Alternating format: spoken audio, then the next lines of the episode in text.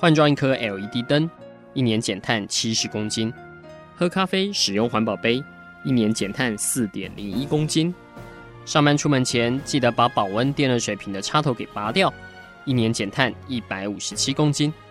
面对气候战役，对抗地球暖化，可以是个人的事，更需要政府及企业的参与。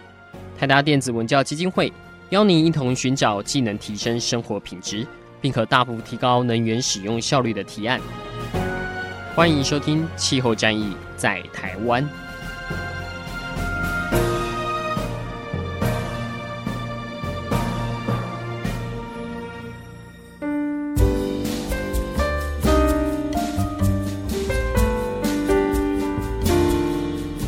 欢迎收听《气候战役在台湾》，我是主持人台达电子文教基金会的阿甘。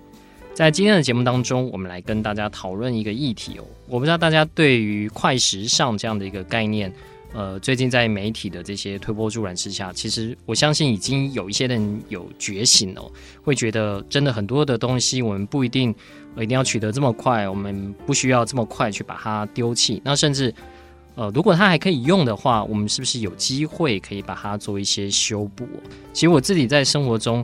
呃，一直很尝试去做这样的事情，包括我衣柜里面还有一个我高中呃留下来那可能已经呃二三十年前的这个呃帽 T 哦，那我还是可以把它当睡衣穿。然后我的呃毛衣如果坏的话，我会尽可能的去看看啊、有没有机会可以去补哦。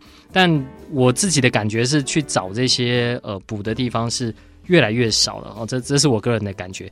直到我去看了一个展哦。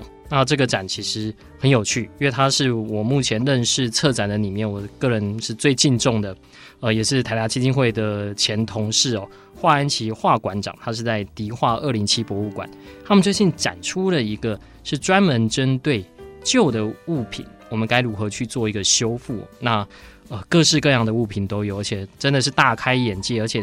呃，华馆长呢也花了很多的时间去跟这些修补的师傅，呃，不论是去做访问啊，邀请他们啊、呃，有一些工作坊，实际把他们的故事带过来，我真的嗯、完全开了眼界哦。现在如果有人要问说啊哪边可以修雨伞，这个可能对现代人来说，很多就觉得这个雨伞一百块一九九就扔了，但。真的还有人在帮人家修雨伞，而且我们都可以找得到啊、在哪边去做这样的一个修复？我觉得这对于不论是节能减碳也好，或者是对哦。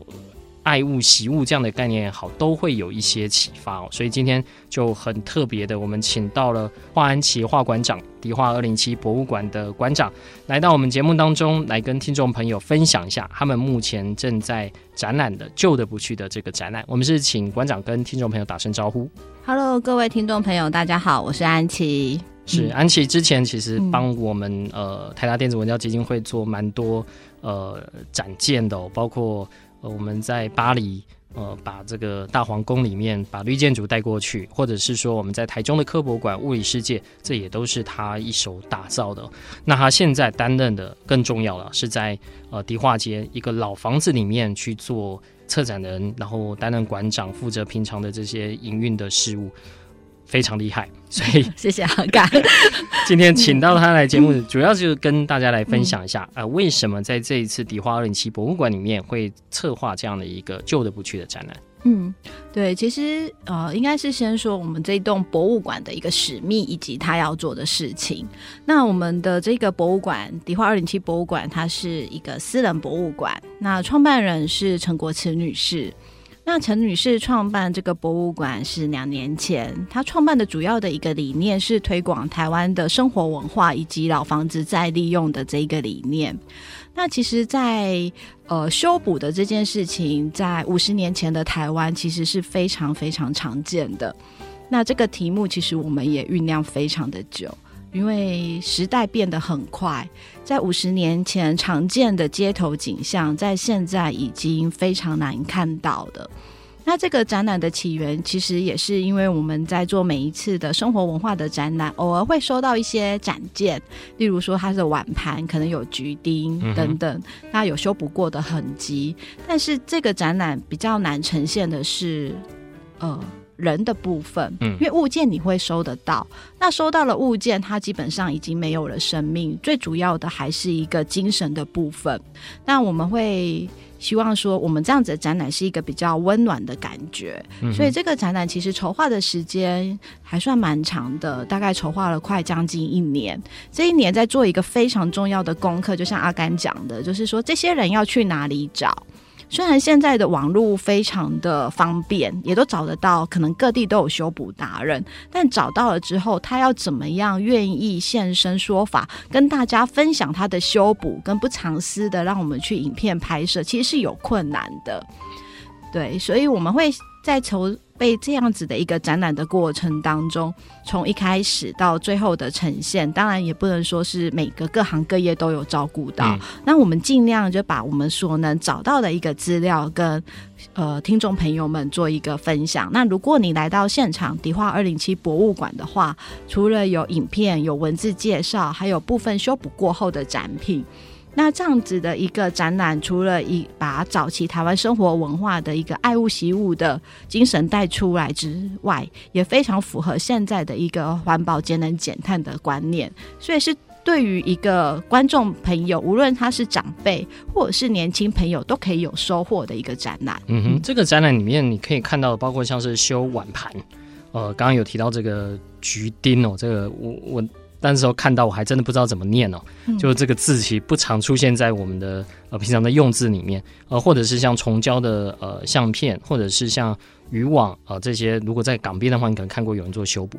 不过呃，华馆长就安琪，他其实我对他最深的一个印象是，嗯、我总觉得他他的人生哦，就是呃就业以后总是跟几个老房子会。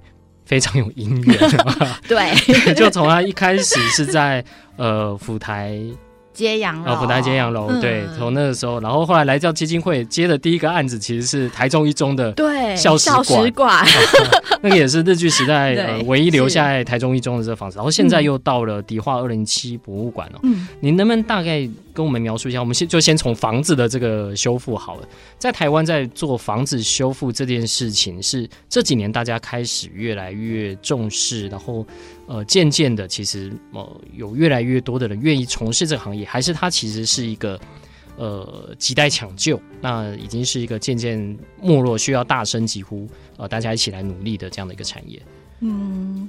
我觉得可以从我现在在呃前一档展览门窗展的这一个来跟大家做一个分享。目前台湾的这一些老房子，那现在其实台湾老房子该抢救的部分，应该其实已经有一批一一定的量了。嗯哼。那现在大家的话就是说，哎，抢救下来的下一步究竟要做什么用？这是另外一个需要思考的问题，不然它有太多的闲置空间了。那抢救下来要做什么用这件事情，它其实有牵涉到它要怎么去修复，然后它的产权是谁，嗯、其实有非常非常多的不一样的一个面向。那我举一个，我们呃，其实迪化二零七博物馆今年四月份会有一个书籍出版，是在讲老房子的一些呃再利用的部分。那我讲以我们的。呃，像是迪化二零七博物馆为例好了，就是讲我们自己本身，我们自己其实那时候在修的过程当中是很明显，就是希望它是一个博物馆。嗯，那如果是一个博物馆，空调设备是不是一个必要的一个部分？嗯，对。那像如果是呃之前的我跟。在基金会里面的一中，它可能可以用那一个呃自然的福利通风的方式让风带进来。可是博物馆它可能会需要挂画，它会有一些展品。那福利通风的有时候流那个风流不会太稳定，嗯、对于我们展品是会有影响的。嗯、那这样子的一个修复的概念，最重要的还是要想说它之后要做什么用，然后才可以来进行修复。那当然有一些他们会喜欢它是一个书店。那书店是不是就是要注意采光，或者是餐厅？那其实迪化街有一些老房子的修复是变成餐厅，那因为餐厅挑高很高嘛，所以他们就用垂吊的灯嘛。那修复的过程其实最重要的还是再利用的一个部分。那再利用的话，其实也有牵扯到现在的一个气候的变化，就像现在天气非常的热，以前。可能百年前台湾的高温没有到现在三十七度这样子，那这时候它的屋顶的隔热该怎么办？以前可能就是铜瓦嘛。那有一阵子台湾的日式建筑很流行铜瓦，因为它是从国外引进的技术。可是铜瓦就明明不适合现代的亚热带气候，而且又高温下吸热会非常严重。那在修复的过程之后，他们会将隔热棉增加多一点点。所以呃，老房子的修复有考虑到再利用，然后当然也有考虑到它如何因应现代的气候。那也会希望说这个老房子它可以活得久一点。所以现在迪化街可以说修复老房子、修复古迹，这已经是个显学。就其实大家都在朝这方面去做，而且彼此会交流，像隔热啊，呃，像通风啊，像照明啊这些的一个呃手法嘛。对，其实应该是说大家都会比较一下，因为。我觉得隔热这件事情在对于老房子的商业利用上面很重要，因为冷气的这个费用会非常的高，所以大家都会想说怎么样可以比较节能一点点。对，那我觉得呃，以迪化街的老房子修复或者是它的再利用很有趣的地方，大家都是会互相分享的。嗯，因为彼此遇到的状况会差不多，所以我们彼此都会分享说，呃，该怎么样再利用会对房子本身比较好。例如说，像老房子最常遇到的是白蚁问题，嗯哼，那你就不要傻傻的，就是想说隔热用洒水设备，因为有木头就会有腐朽等等，对，所以这是一个很好值得现在在探讨的，但是也必须要很坦白的说，呃。很多的老房子的再利用，他们其实没有考到所谓的对于环境上面的一个适应跟调整，他们还是比较在建筑主体上面的一个运用，所以这以后是一个很值得探讨的老房子修复的议题。嗯，嗯，我一开始会先问这个，是因为在所有旧的东西里面，生命周期里面碳足迹最高应该就是房子。嗯，但你如果能够把房子修补得好，继续再使用，像迪化二零七博物馆这样子的话，其实你帮全世界、全全人类都呃，不止有文化的这个意涵在，其实在减碳上面一定是有它的一个呃有注意的地方，而且这个经验是可以再去分享到不同房子这个修复。嗯，好，那究竟在这样的一个房子里面，现在所展出的旧的不去修补的故事，还有哪些有趣修补的物件？会做怎么样的一个呈现呢？现在我们休息一下，稍待再回到气候战役在台湾，我们继续请华安琪华馆长来跟我们做分享。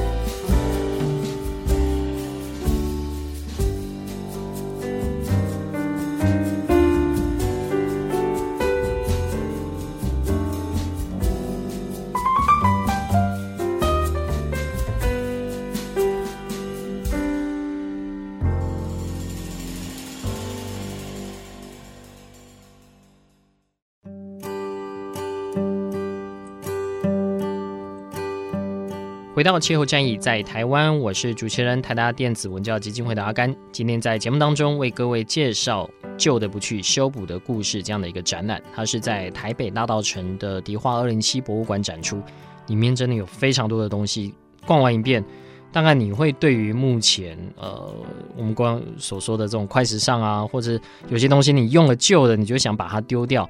重新走回来，你会想到，呃，其实真的还有蛮多感情在这里面。那如果用环保的角度的话，是真的这些修补的技术，其实，在台湾的民间哦，都还保留着。我们接下来是不是就请安琪来为我们分享几个？呃，首先我自己最好奇的，当然是这个锅碗瓢盆哦，因为 这个每天都会碰到。我第一次看到碗可以是用，好像是打补丁的方式这样去补哦，能不能大概跟我们介绍一下？嗯，其实那个碗可以用补丁的方式去补，这个已经流传很久了。它大概是从明朝的时候就已经有正式文件记载，就是它可以用这样子的方式，因为早年的瓷器是非常的贵的，是，所以大家都会觉得说，哎，它裂开了该怎么办？那大家都知道说，像有一些建筑啊，以前大家有听过糯米桥，意在京城，那它可以利用就是糯米磕粉，那。这个的取材基本上是因地制宜，嗯、因为像韩国是用蚯蚓的粘液，有些是用蛋白等等，然后还有用过大蒜汁的，它可以把两片的瓷片，然后先粘起来。嗯，那粘起来之后，大家都知道，我们可能喝个热汤啊等等之类的，可能就没有办法承受太久，所以他们又发展出另外一个，就像订书机一样的。嗯它可以就是把这个陶瓷，它的穿孔的技术是不可以穿到对面去，因为你穿过去打了洞之后，它就有漏水，而且以前的铜或者是铁或者是锡，它会有产生一些氧化，嗯、所以它的重点就是我今天在钉的地方是不跟食物接触的面，然后也不可以穿到对面去，就是所以它就是一个金属打进去这样。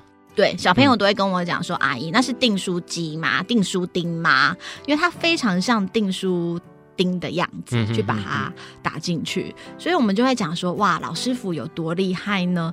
如果是那种很薄的瓷，那它就是必须要去呃测量它的这个深度。那如果厚一点的陶，好像也就还好。嗯”对，那我们在这一次展览的时候，其实台湾也是一样有保留这些老技术的一些老师傅们，那也有些老师。那刚刚就跟大家分享说，其实修补的达人真的非常多。他们平常是靠什么为生？就就就靠修补嘛？现在有这样的市场是专门在修补瓷器吗？这个时候就市场这件事就要讲到金额了，啊，就是根据我们这一次做展览的这个搜查出来的一个资料，呃，通常一个橘丁的价格啊，大概会是从三百到八百，那当然还有更高。如果它是艺术修复的话，那个费用其实是不一样，它是有这个市场的。嗯，那哪些人会拿自己的瓷器去修？因为我们在修。筹划展览的时候，也有做一些内部的讨论，就是说，今天你一个一九九的 IKEA 的杯子，你会不会去修？那通常大家都想说，哎、欸，为什么我要修它？那因为通常就是跟这个。杯子有感情，例如说，它陪伴了你大学四年，熬夜的日子里面充满了咖啡渣跟烟渣什么之类的，好，很有感情，你就会去修它。因为你的一道裂痕可能要三个钉或五个钉，嗯，那一个三个钉的话，我们就算一个钉五百，那就一千五，就已经超远远都超过这一个杯子的价钱。所以第一个修的话，都是有情感的东西，可能对你来讲特别有意义。那第二个修的东西呢，它是价格非常高的。很多去修的，他们都是拿那个紫砂壶，嗯，壶嘴，例如或者是上面的盖子掉下来了，或者是不小心壶打破了，嗯，那他会拿去修。那修的时候有分两种层次，一种就是只要可以用就好。那有些人呢，呃，应该是受到日本的影响，日本对于修复这件事情，它赋予它的精神，其实就是一个新的生命。就是它原本可能是残缺的，但、嗯、但是透过修复之后，它有自己新的火花跟样貌出来。那它的就比较偏向是艺术的修补的方式。那无论是基本的橘钉或是艺术的陶瓷修补的话，它一样都是可以再继续使用的。所以它不是艺术品说修复在那边，而是它是真的日常就可以继续日常生活的。那如果哦，我们这次的展览里面其实也有讲到艺术品修复。嗯、如果是艺术品修复，它基本上会使用一些化学的材料。那化学的材料它就不适合再次的使用。嗯、例如说，你可能来。装呃热水装杯子，它可能就会溶出一些溶剂出来，那个就比较不适合了。但是橘丁这种传统工艺的话，它修好的东西基本上是可以再使用的。嗯哼，嗯呃，大家可以在网络上查一下，不论到二七博物馆，或者是打一个叫橘丁哦，它是一个金一个一橘两橘的这个橘哦，呃，就是你会看到各种各样，我甚至看到有一个碗好像是拉链一样。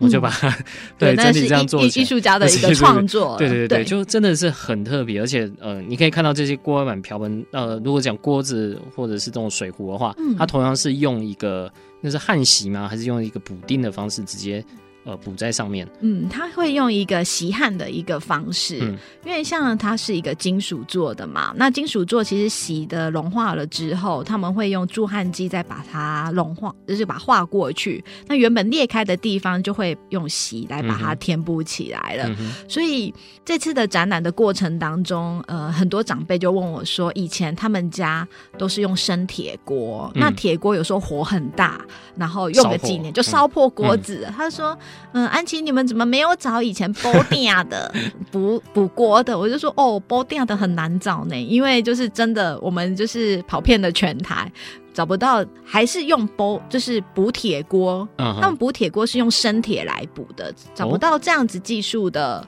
呃，老师，或许听众朋友有认识的，可以提供给我们。是我们真的找不到，但是我们找到是用锡焊的方式来补这些铁锅的。嗯嗯、好，那讲到锡焊的方式，大家可能会很好奇，说，哇，那他这样只会修，那他的生活怎么办？其实，像我们这一次去高雄找到的这一个张成行的老板，他们现在基本上是做客制化的服务。嗯哼，他们呃有一些像是呃，例如商家，他们送便当或是机车，想要做一些小小的置物架改造，嗯。嗯、只要你可以画出设计图，跟老板沟通后，他有办法透过锡或是铝来帮你制作出来的话，他就会帮你做。那当然呢、啊，我们在做这次修补展的时候，有一个很深的体会，只要是人做出来的东西就可以修，嗯，因为你会知道它怎么样的形成嘛，那哪一个点破，你其实是可以去恢复它的。所以只要是张就是老板自己做出来的东西，那他如果破，他当然也会修。那另外呢，你东西坏掉拿给他，他也可以用锡焊的方式呢，帮你把它修起来。他说最有趣的，他修过的是那个水呃。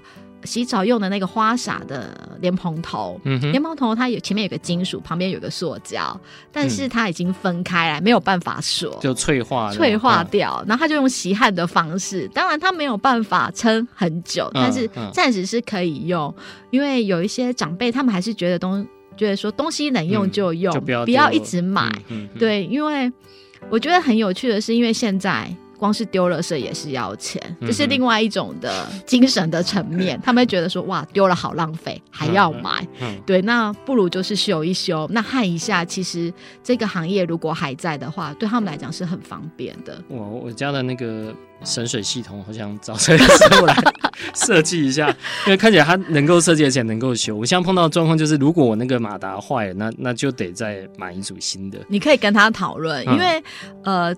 这次我们在访问到这一个高雄的这一个业者，其实呃，锡焊这一件事情，其实在呃台北过后，大概差不多在云林、台南、高雄都还是有这样子的行业存在。嗯、那呃，张成豪是比较愿意受访的，嗯、然后也愿意跟我们分享他一个修复的过程。我愿意受访是他们平常其实在呃生意上面其实都已经很好了。接不完的，呃，是他们觉得就是钢欧几点管，就是说破了就不值钱。对他觉得说其他的怕竞争者太多，对其他的那个业者他们会想说，哇，我就把我的营业秘密告诉你们，还录影哎，然后 还放在 YouTube 上面，这样怎么行？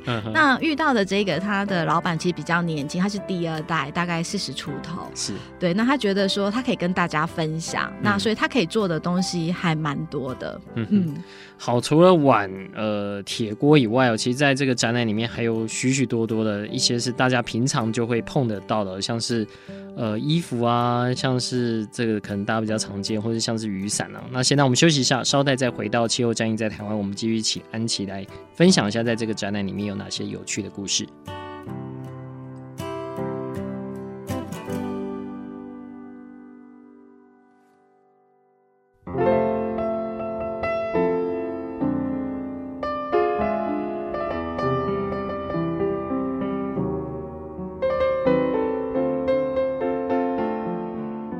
到气候战役在台湾，我是主持人台达电子文教基金会的阿甘。今天在节目当中为各位访问到的是迪化二零七博物馆的馆长华安琪，大家都叫他安琪馆长。嗯，那其实以前我们都偷偷叫他华安呐、啊。如果大家是在那个年代的话，是呃，就会看到很多这个节目会以华安来取名。嗯但他其实我非常呃觉得过去我们曾经共事过，非常对他很敬重，因为不论是他对于呃老建物的这个呃想法，或者是在策展里面，他可以运用一些。呃，基本上就是 CP 值很高啦，用一些很简单、很巧妙的一些手法，让你很快的去接触到事物的这个核心哦、所以他最近刚策了一个展，叫做《旧的不去修补的故事》哦，目前正在迪化二零七博物馆展出。这个展是免费的，但是为了观展的品质，其实是有人数的控制哦。所以大家如果要去的话，就是要先看一下，呃，大概什么时候去可能会是比较恰当的一个方式。那这个展。它里面展出了许多我们在生活上可能都碰到，你可能觉得这个东西大概修不了了，但它其实真的都可以修。比如说，呃，重胶唱片。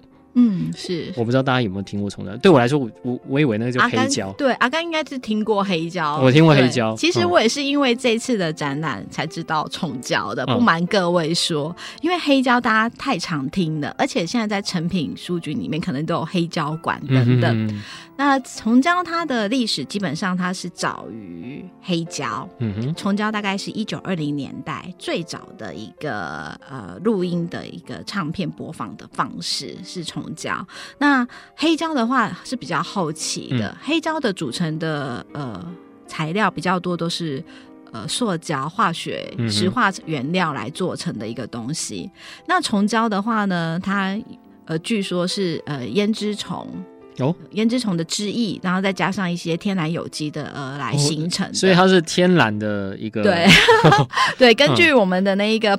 呃，修复达人他告诉我们的是这样子，uh. 所以他就说：“哎、欸，我安琪，我告诉你啊，我是可以修虫胶，但你不要叫我修黑胶哦，oh, 因为我不会修黑胶。嗯，对，因为黑胶它已经所谓的分子可能已经比较呃比较紧密的，没有所谓的弹性。嗯嗯、那虫胶的话呢，基本上还有一点弹性，所以它是可以做修复的。那大家可能会很好奇说，哎、欸。”那究竟要怎么修？其实修补这个行业它是与时俱进的。嗯，刚刚在节目前有跟阿甘讲说，有可能以后都用三 D 列印来修了。嗯、那其实虫胶它在呃修复的方式，它是用现在大家可能会用到的环氧树脂。嗯哼，环氧树脂比较生活上常见的就是矽利康。嗯对，那但是就是环氧树脂，它有分非常多的一个种类。那这次的展览的时候，我们找到的这个修虫胶的老师是潘启明潘博士。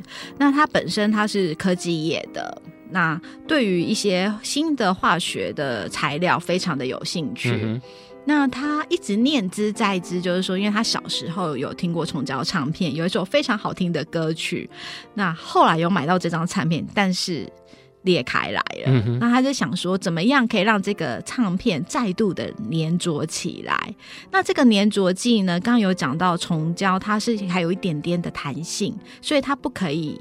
太硬，如果像是什么我们现在用的 A B 胶这种粘下去就是太硬，它就是没有所谓的弹性。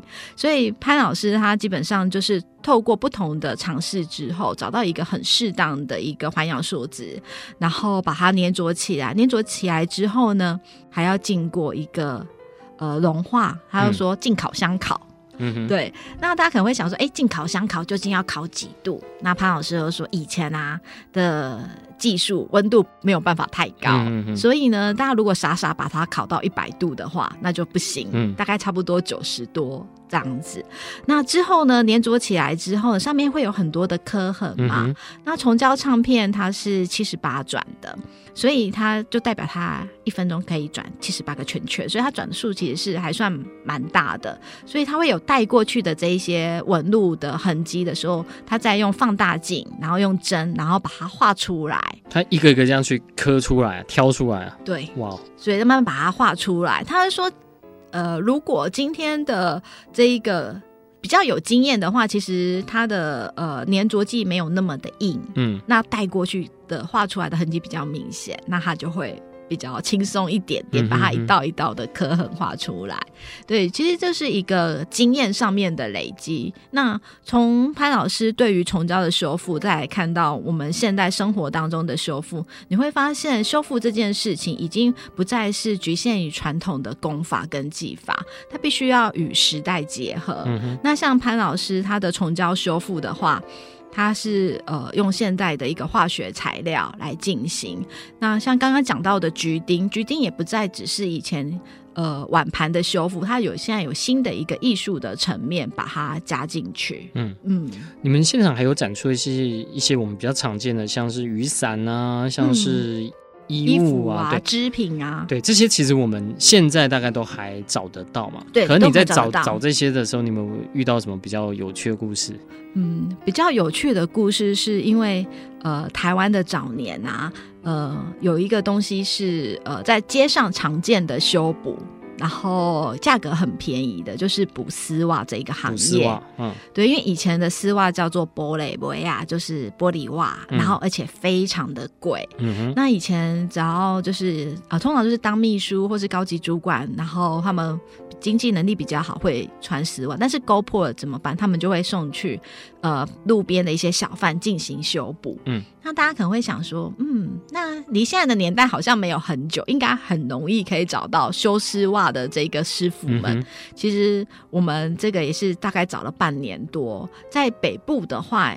常见的修丝袜的小贩会出现在博爱路、延平北路这一段，就是商业比较密集的一个区段。嗯、那可是这些修丝袜的师傅都已经凋零，已经找不到了。嗯嗯、那甚至如果现在找到，应该已经高龄九十或近百了。嗯、那这一次的话，我们是在高雄找到的。嗯、高雄的这一位师傅呢，他是在年轻的时候有帮忙修过丝袜。那修丝袜的时候，他必须要用非常非常细的针，然后把它慢慢的勾起来。那由于这个行业呃已经比较少了，所以光是针都已经找不太到。那目前也不会有人再去找他修丝袜，嗯，所以他只能用口述的方式来跟我们分享他如何去修丝袜。嗯，那其实修丝袜他们的这样子的一个方式呢，在修补的行业，我们把它称之为织补。织补。就是用用编织的织，嗯、它是用编织的方式来进行修补的。那它除了会修丝袜，他、嗯、还会修衬衫、嗯、毛衣、牛仔裤，嗯，只要是有布的纹理的话，它都可以修。以修哦、那修的时候怎么样让它呃看不太出来痕迹呢？嗯、呃，那就是从衣服里面的缝缝里面把线抽出来。嗯，然后他就可以慢慢帮你勾回去，所以我们现场有展示一件针织衫。嗯、那针织衫其实它有破了三个洞。嗯，那破了三个洞的时候呢，要请那个师傅帮我们修的时候，那就他就从里面然后抽出缝缝，然后把它那一个呃织补修复了之后，很多现场的民众完全是看不出来他有修补过的痕迹。哇。对，嗯，所以其实织补这个行业还有那包含台北，其实还蛮多人。当然，集中在哪边？呃，或者一些市场或者什么市场里面会有一些。那我觉得在网络发达的现现代，大家只要 Google 修补，嗯、哼哼然后或是修毛衣等等之类，其实都可以找得到。当然，你可能会发现说，哇，我补一个洞，可能买比买一件衣服还贵。这件事情，嗯嗯、我有问过，补一个洞要快一千块。你的洞可能比较大一点，因为我问到的好像不是这一个价钱。啊，真的吗？真的吗？真的。你问到多少？啊，这可以讲吗？嗯、我大概差不多修一个，差不多两百块，两百一个洞两百块，一个洞两百块。嗯、我们现场的那件衣服有两个洞，大概修了四百块。OK，但是那件衣服其实价值就是一九九。哦，对，但就是其实基本上修的其实是一个情感呐、啊，嗯、然后还有你对这件物件的一个喜爱的一个程度。如果它对你特别有意义、特别喜爱的话，我想大家应该都还是会很有心的，希望去可以把它修好。嗯哼，嗯。呃，除了这个以外，有没有一些更贴近的？我我个人一直觉得很有罪恶感的，就是修雨伞这件事。第一个，我雨伞常掉；第二个，我雨伞常坏，嗯、那种骨架断的啊、破洞的啊、小朋友拿去打架的啊。嗯，嗯，但。你你们现场，你们那时候有有在问，是这个是比较平常的，所以就没有放在你们展览里面嘛？对，对我们在修雨伞的这个题目啊，由于我个人也很喜欢 修雨伞，然后自己就会了。不是，呃，应该是你今天呃去买这个物件的时候，一定是非常喜欢才会买，所以它坏掉的时候，我就会送去给原本的。老板，哦、请他帮我修。嗯嗯嗯、那只要在保固期间内，其实是不会收费用的。那修雨伞这件事情，我们发现其实很多的雨伞店家他是可以帮忙修的，嗯、甚至不是他卖的雨伞，他也可以帮你收，嗯、所以没有那么样的困难。嗯、那我们找到的是修纸伞的一个部分。嗯、那修纸伞的话呢，它是在美浓，美浓他们客家就是对于客家而言呢，纸伞这个。呃，这件事情，因为伞下面有四个人，嗯、所以是他们在嫁娶的时候一定会用到的一个物件，所以他们的纸伞的流通量算是还蛮大的。那有制造纸伞，东西坏了，只要是人做的坏了，他们就是会修。嗯、那修的方式就是把旧的材料把它剔除掉。呃，有一句谚语叫“撸布撸短康”，嗯，在很多的修复的一个状况下，其实就是撸布。就是要先给它挖大一点的洞，嗯、像补牙一样，补牙一样，就是把 洞钻大。嗯、那修纸伞的时候也是先把这个洞钻大。装大了之后，再把它粘一粘一层新的纸上去。那它可以修到跟原本的颜色一模一样。但我们在展场里面会发现，这个伞的颜色会不太一样，是因为要让民众区隔开来。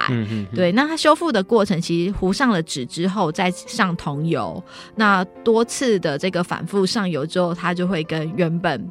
新的时候一样，那我们也会希望带给来到现场的民众朋友一个观念，就是今天这个物件你必须要在收藏的时候就要好好的爱惜。嗯、例如像美容的油纸伞，你不要一直就是没有开，要把它偶尔的撑开来。那甚至像是陶瓷的物件的话，你时常要保持它的干净跟爱护的一个使用它，它才能不用到修补的这个阶段。嗯。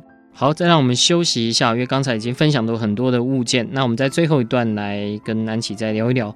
呃，接下来我们有许多，呃，或许啊，就接下来我们在做这些旧的物件的修复，不论是建筑，不论是呃相关的这些物品，我们其实可以用一些什么比较崭新的方法来看看，在未来我们可以如何的持续的再利用它。休息一下，稍待回来。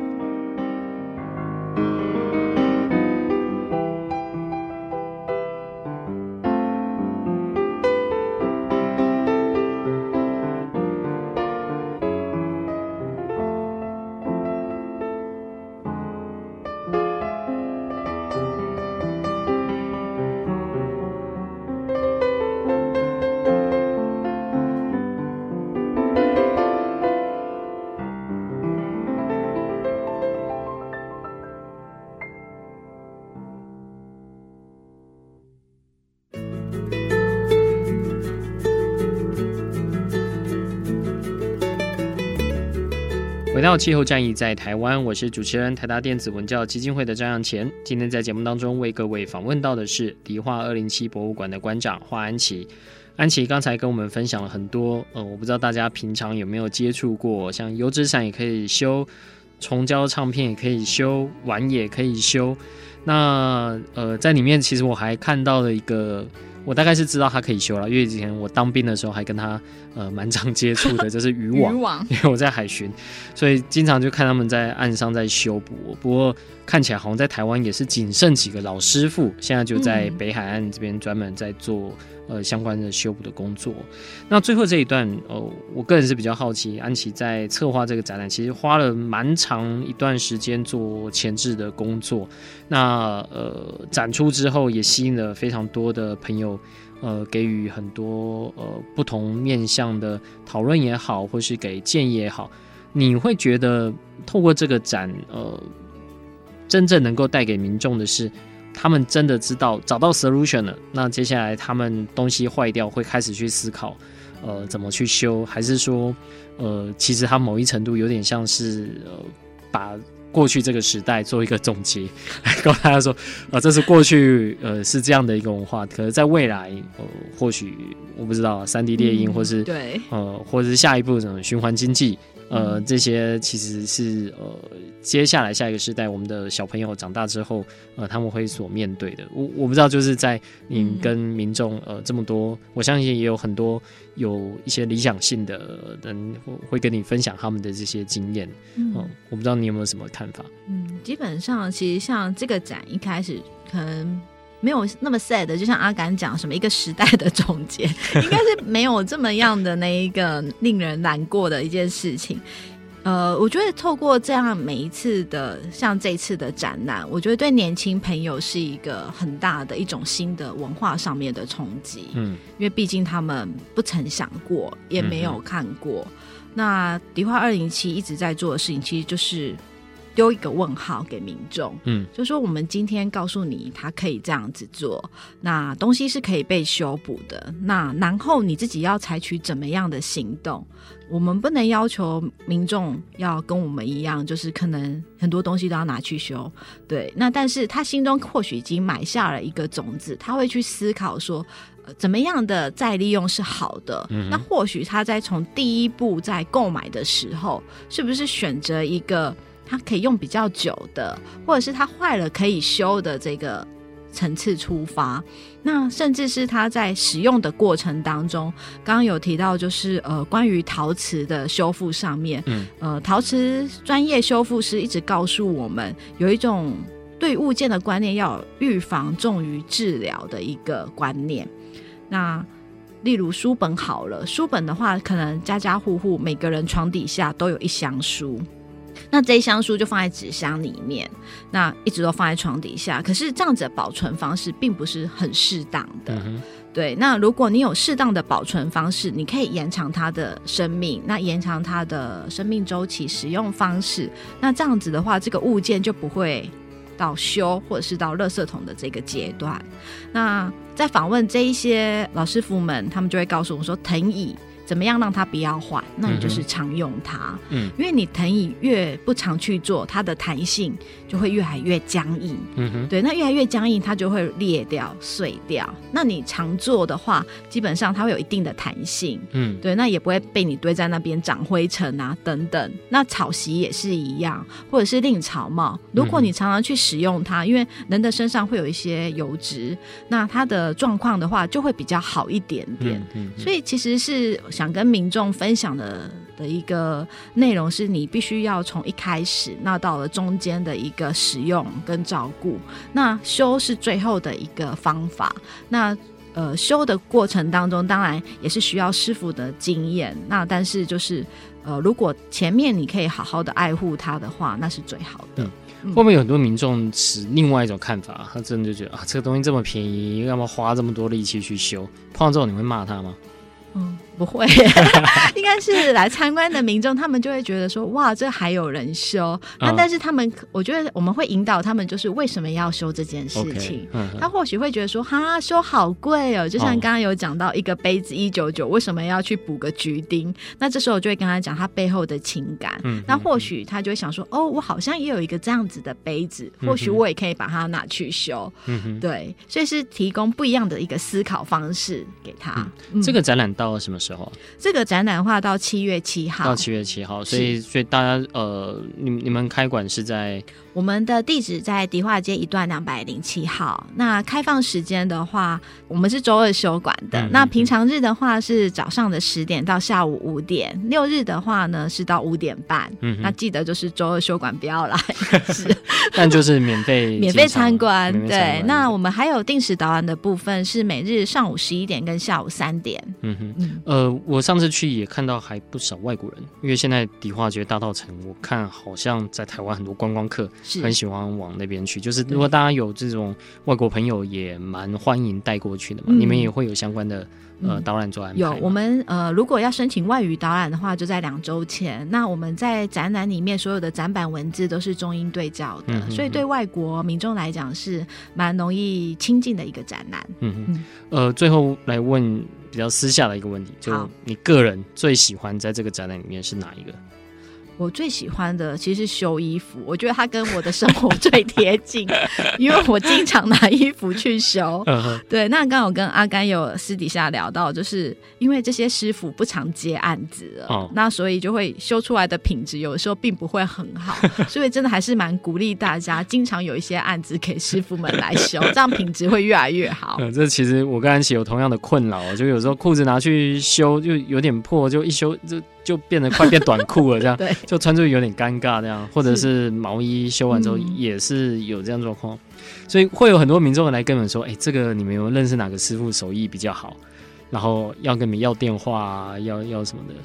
呃，如果是他们有这样子询问的话，我们还是会请他们尽量自己上网查，呵呵，因为我们这边收集到的师傅，其实当然是一定是冰山一角而已。嗯、那刚刚有跟各位听众朋友分享，他们是愿意跟现场民众分享的师傅。哦、那有一些更好的师傅，他们其实是我们没有找到的。嗯哼，对，所以还是会希望说大家就近，嗯，然后去找生活周遭的一些修补师傅。嗯哼，好，今天非常谢谢安琪来到我们节目当中。那我相信大家生活周遭一定都会有一些东西是坏掉的，那这个坏掉的时候，真的可以思考一下，可以如何用修复的方式延长它的物命。那当然，最重要的是在保存它的时候，就要好好的善待它。像刚刚休息的时候，我就被安琪骂，我都没有善待我的雨伞们，对，所以才会变得它每天到晚掉，一天到晚坏掉这样。对，所以要先善待它们，然后下一步才去思考如何好好的把它们修复。今天非常谢谢安琪到节目当中，谢谢，谢谢阿甘。